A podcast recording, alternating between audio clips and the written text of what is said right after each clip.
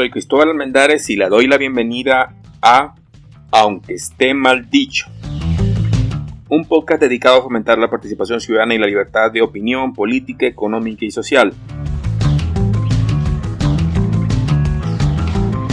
Dirigido al público de Latinoamérica y el mundo, con especial atención a los ciudadanos de El Salvador y Venezuela, países donde su servidor ha vivido. El tema de hoy, 3 mil millones, el sueño de todo Nayib, perdón, el sueño de todo político honrado.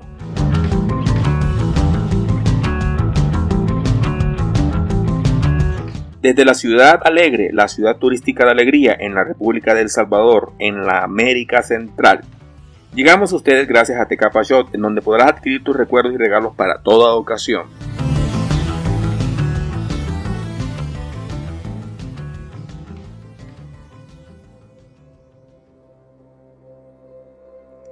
Existen dos tipos de personas que me preocupan en el ambiente político, los que ambicionan dinero y los que ambicionan poder.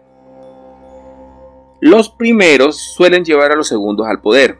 Se puede decir que es una relación simbiótica y muy peligrosa para nosotros, los ciudadanos. Veamos, hay una frase que seguramente has escuchado o dicho en algún momento. Esto es del gobierno o esto lo paga el gobierno. En Venezuela era común ver personas que se llevaban cosas hacia su casa de la escuela, o solo la dañaban porque el Estado era el quien debía pagar la reparación, romper la calle, dañar cualquier propiedad del gobierno, en fin. ¿Has visto los hospitales? ¿No te has preguntado por qué están siempre desabastecidos? ¿Por qué Toda infraestructura pública está siempre en malas condiciones, a pesar de que se supone que hay presupuesto cada año para su mantenimiento, al menos, claro, en la mayoría de las naciones latinoamericanas. Con esta emergencia del coronavirus, COVID-19, a cada rato leo en la prensa denuncias por parte de los trabajadores y sindicatos del sector relacionados con la escasez de insumos, como mascarillas, por ejemplo. En el último artículo que leí, se hablaba de que les tenían racionados estos insumos. ¿Por qué? Probablemente se han dado cuenta de que esos materiales son utilizados a una velocidad muy por encima de lo que los reportes indican que deberían ser usados. En Venezuela, vi personalmente y durante la Cuarta República, debo aclarar, un hogar donde un vigilante y una enfermera tenían insumos médicos de sobra y hasta vendían pollo, aunque ellos no lo producían ni lo compraban. Recuerdo que en una ocasión los visitamos, dijeron que ya no vendían pollo porque encontraron un déficit en la granja donde trabajaba el señor que les dije que era vigilante. Los insumos médicos son un reflejo de lo que está mal en nuestra sociedad, algo que nuestros políticos en Latinoamérica han fomentado desde hace mucho tiempo, en especial durante las campañas. Nos estimulan a creer que quienes están a cargo del Estado es quienes nos tienen en la pobreza, mientras ellos viven en la opulencia. Gracias al dinero que les quitan a los ricos, claro que un porcentaje cree que es con el dinero que les quitan a ellos personalmente. Esto genera en los votantes un resentimiento que facilita la polarización de la sociedad. Izquierda versus derecha. Los ciudadanos están en bandos opuestos se enemistan con sus propios vecinos por la necesidad patológica de tener la razón. Esto es muy complejo y seguramente existen muchos profesionales que estudian e-, esto como debe de ser, pero nosotros vamos a continuar con lo nuestro. Han sembrado muy profundo en nuestra psiquis la idea de que tenemos derecho a muchas cosas y que el Estado debe quitárselas a los ricos para que nosotros las disfrutemos. Y cuando el Estado finalmente provee alguna de esas cosas, no las valoramos como nuestras o creemos que son migajas. Un ejemplo serían las declaraciones de una youtuber colombiana que, si mal no recuerdo, su canal se llama EPA Colombia. En una protesta, un medio de comunicación de esa nación captó a la youtuber destruyendo propiedad pública. Era, según creo, una parada del Transmilenio, un medio de transporte que he tenido la oportunidad de utilizar. Cuando se le inquirió al respecto, sus alegatos fueron simples. Por un lado, por ser ciudadano, por ser ciudadana, perdón, eso le pertenecía. Algo que es cierto hasta cierto punto y las destruía para forzar al Estado a gastar dinero en su reparación. La propiedad del Estado es propiedad de todos los ciudadanos. Lo sabía, ¿cierto? Ahora, eso no nos da el derecho a destruirlas. También me imagino que has escuchado lo que significa la propiedad colectiva. Es de todos y una persona no puede decidir por todos en el país, en nuestra nación.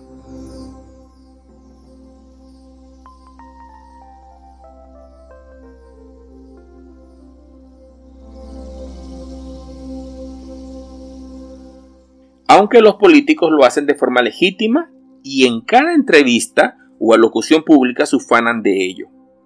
Lo hago en nombre del pueblo. El pueblo me ha dado la razón. El pueblo votó por mí y así sucesivamente. Por otro lado, muchos ciudadanos lo hacen de forma ilegítima, como lo acabamos de ver con la señorita de EPA Colombia.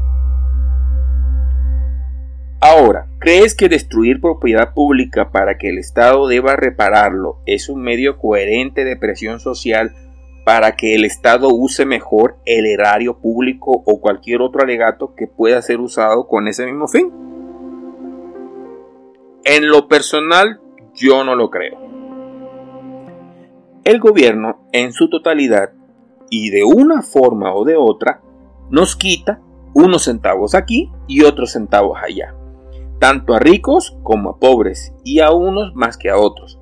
La relación puede verse injusta cuando tú necesitas hasta el último centavo para sobrevivir, mientras que los ricos lo necesitan para un carro nuevo. Pero todos, absolutamente todos, debemos pagar, y ese pago se le llama comúnmente impuestos. Ya hablamos de los ciudadanos, ahora vamos a hablar un rato de los políticos. La Asamblea de El Salvador ha autorizado al Ejecutivo a endeudarse con 3 mil millones de dólares en lo que va de crisis del COVID-19. Aclaremos que no le dieron el dinero. Muchos ciudadanos no saben, creen que la Asamblea o el Ejecutivo tienen una bóveda con dinero y que sacan el dinero solo cuando les conviene.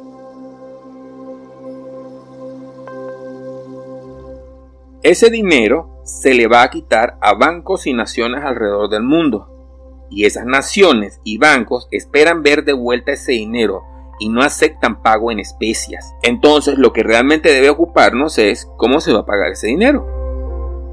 Nosotros y nuestros hijos tendrán que trabajar para pagar esa deuda. Esa sería la respuesta breve. Nuestros impuestos son para pagar los gastos del Estado y los empréstitos que estos adquieren. Así que lo que la Asamblea aprobó fue que el Ejecutivo adquiriera una deuda en nombre de todos los ciudadanos, en tu nombre y en el mío y en el de todos los ciudadanos, vivos y que nazcan hasta que se salde esa deuda. Cuando pides prestado y no pagas, pierdes tu casa y todo lo tuyo. Pero cuando el Estado pide prestado y no paga, tú pierdes tu casa y todo lo tuyo. Claro que este escenario puede variar entre unos ciudadanos y otros, pero en líneas generales esto es cierto. En Venezuela abundan las historias de amigos de Chávez que al igual que este estaban en la ruina antes de que llegara a la presidencia y que una vez llegó se hicieron millonarios con préstamos y contratos del Estado.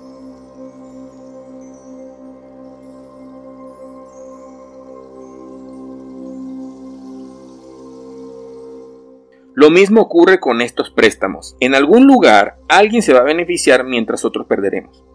Cuando el reajuste de la cobranza llega, nos va a golpear a todos, pero los que están en la cresta de la ola no se van a ahogar con ella. En menor medida eso ocurre en todos los gobiernos y en todas las toldas políticas y en toda Latinoamérica, por lo menos para no hablar de otros continentes.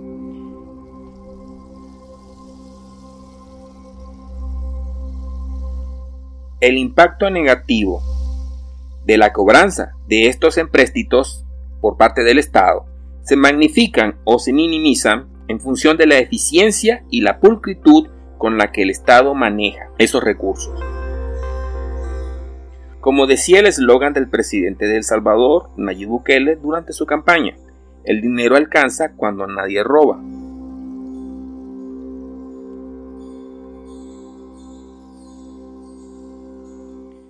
Sin embargo, el dinero puede hacer mucho más que solo rendir. Hubo un alcalde de la ciudad de Nueva York que hizo de la recolección de basura su eslogan de campaña. Aprobó un incentivo a los trabajadores encargados de la recolección de la misma. Entre más basura recogieran, mayor era el incentivo. El alcalde vendió como su mayor logro el incremento en el peso de la basura recogida, una ciudad más limpia. Ese era su eslogan.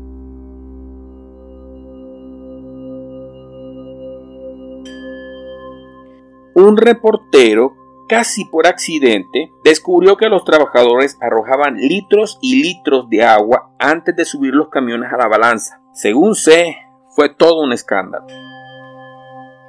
Aquí vemos en acción los dos problemas de los que hemos hablado. Por un lado, los obreros del aseo urbano gastaban el agua de la ciudad para poder cobrarle más dinero a la ciudad. Entonces, la ciudad no solo desperdiciaba el agua, que al final pagaban los ciudadanos de Nueva York, sino que el alcalde pagaba una montaña de dinero por el peso de esa agua. Y además, no se solucionaba el problema que querían resolver, el exceso de basura en la ciudad.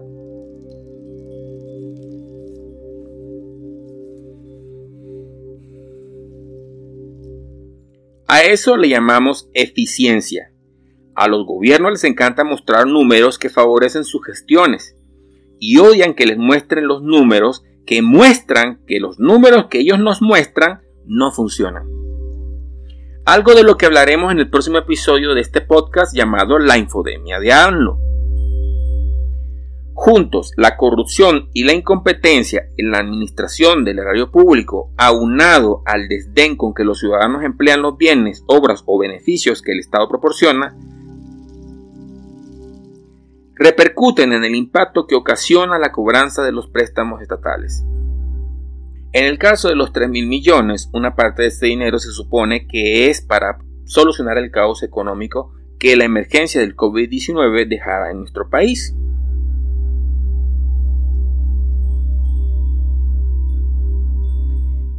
Si el dinero se emplea con eficiencia y sin corrupción, en unos meses empezaremos a ver que la economía vuelve a andar como antes de la crisis.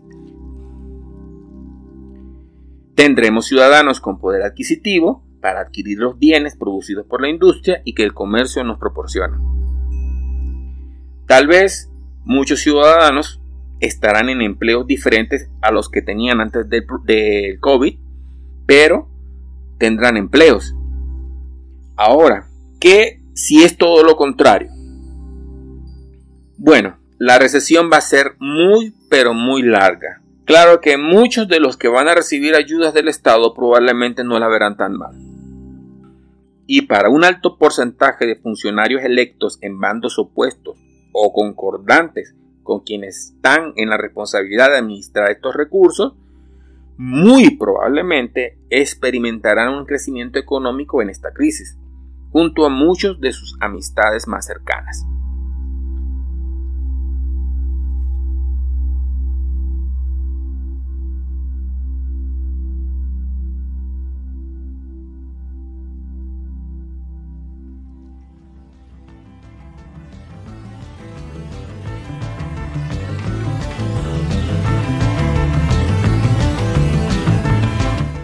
En el próximo programa hablaremos de las mentiras de Chávez, la infodemia de AMLO.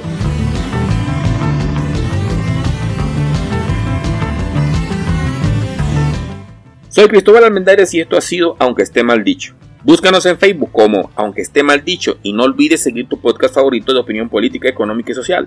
Búscanos en Spotify o en tu plataforma de podcast favorito.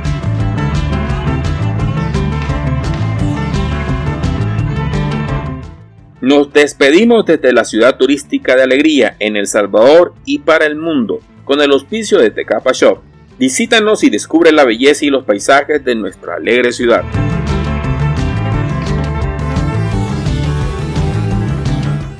Muchas gracias y recuerda que mi opinión no importa, pero tu voto cuenta.